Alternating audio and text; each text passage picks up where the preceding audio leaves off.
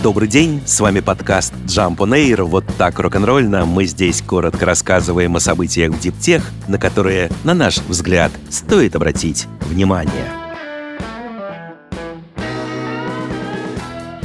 Китай вводит ограничения на экспорт Галлия и Германия. Эти два металла необходимы в полупроводниках, телекоммуникациях и электротранспорте. Решение стало очередным эпизодом торговой войны и может привести к подорожанию материалов. Пекин сообщил, что меры по вывозу этих веществ в том числе в составе химических соединений, приняты для защиты национальной безопасности Китая и вступают в силу с 1 августа. Экспортеры должны будут подавать заявку на получение соответствующей лицензии в Министерство торговли КНР, а также сообщить подробности о зарубежных покупателях и их заявках. Китай является мировым лидером по производству Галлия и Германия. Эти вещества – побочные продукты угля и бокситов, которые являются основой для производства алюминия. Эксперты считают, что даже полный запрет на экспорт из Китая не оставит мир без этих металлов. Галлий добывают в Японии, Южная Корея, Россия и Украина. Германий производится в Канаде, Бельгии, Соединенных Штатах и России. Тем не менее, отсутствие привычных объемов на рынке этих металлов может привести к их удорожанию. Китай объявил об ограничениях на фоне эскалации торговой войны страны за технологии с США и Европой. В последнее время появилась информация, что Вашингтон хочет запретить продавать Пекину некоторые чипы, используемые в задачах для искусственного интеллекта. Кроме того, власти Нидерландов запретили своей компании ASML поставлять в Китай часть своего передового оборудования для производства полупроводников. Китайская компания NIO становится первым в мире производителем электромобилей, который предложит клиентам полутвердотельные аккумуляторы мощностью 150 кВт-часов. Поставлять их будет Velion New Energy Technology. Батарею анонсировали еще в начале 2021 года, однако выход несколько раз откладывался. Теперь же стороны официально заключили соглашение о поставках. Правда, их объем не раскрывается. Уже известно, что 150-киловаттную батарею получат некоторые версии нового электромобиля NIO ES6. Машина прибавит в весе всего 20 килограммов, зато пробег ее увеличится до 930 километров. Потребителям батарея станет доступна уже в течение лета, сначала только в аренду, но с возможностью выкупа в будущем. В НИО при этом отмечают, что аккумулятор из-за примененных там новейших технологий пока стоит очень дорого, примерно столько же, сколько седан ET5. Для справки, цена на эту машину начинается от 41 тысячи долларов. Южнокорейская химическая компания LG Chem первой в своей стране начала массовое производство монокристаллических катодных материалов с высоким содержанием никеля. Первые партии будут отгружаться начиная с июля. Заказчиков LG не называет, указывая только, что материалы пойдут на производство ячеек батарей по фирменной технологии Pouch Cells. В состав монокристаллических катодов с высоким содержанием никеля входят также частицы кобальта и марганца. LG Chem рассчитывает, что эти катоды смогут решить ключевые проблемы аккумуляторов следующего поколения. Фирма полагает, что ее продукция увеличит емкость батареи на 10 и более процентов, а срок их службы вырастет более чем на 30 процентов. Причем речь идет как об аккумуляторах формата Pouch Cells, так и о цилиндрических элементах 46-80. Мы будем готовы в июне 2024 года. Глава итальянской Ferrari рассказал, когда заработает предприятие компании по выпуску электрокаров. Завод строится в городе Маранелло. На нем будут выпускаться электромобили, гибридные машины, а также электродвигатели, инверторы и аккумуляторы.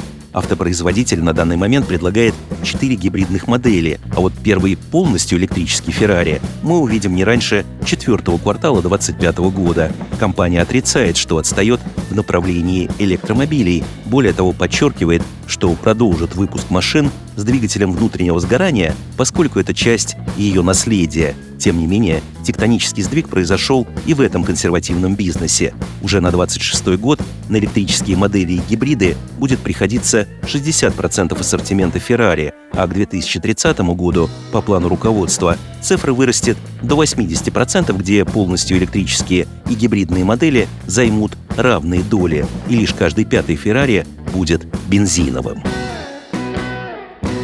Все муниципальные здания Детройта будут питаться от солнечной энергии. Такая норма содержится в плане, представленном мэром города. Власти уже подсчитали, что для этого потребуется в общей сложности около 250 акров солнечных панелей. Мэрия в этой связи спросила у местных сообществ, готовы ли они предоставлять участки под солнечные фермы. На эти цели потребуются площадки размером от 10 до 50 акров. Заявки через специальную форму на сайте может оставить любая инициативная группа местных жителей жителей численностью от пяти человек. Власти соблазняют население. Если выбор падет на их землю, то за каждый предоставленный акр территория получит 25 тысяч долларов на благоустройство и другие нужды. А поскольку эти территории будут огорожены, они точно не превратятся в нелегальные свалки. Окончательное решение по участкам будет принято в октябре. Сейчас Детройт тратит в год на электроэнергию для своих муниципальных зданий около 9 миллионов долларов. Во сколько обойдется строительство солнечных ферм, не сообщается, но по данным мэрии,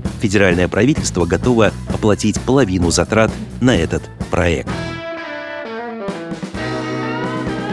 Временной дисбаланс между выработкой солнечной энергии днем и пиковым спросом в вечерние часы усугубляется в Калифорнии. Феномен получил название «утиная кривая» из-за того, что график потребления действительно напоминает утиный силуэт. Явление приводит к нагрузкам на сеть, с которыми калифорнийскому независимому системному оператору становится все труднее справляться. Ситуация действительно сложная. Днем солнечные панели вырабатывают солидные объемы электроэнергии, которую просто некуда девать. В итоге оператору приходится отключать некоторые солнечные станции. Зато вечером, когда энергия солнца более недоступна, потребление электричества взлетает, и чтобы удовлетворить спрос, компании приходится запускать традиционные электростанции, работающие на природном газе. Потери от таких манипуляций только в 2020 году составили в штате полтора миллиона мегаватт-часов солнечной энергии. Это 5% от общего объема производства. Особенно часто отключать днем солнечные станции приходится в весенний период, когда спрос относительно низок, а солнце уже ярко светит.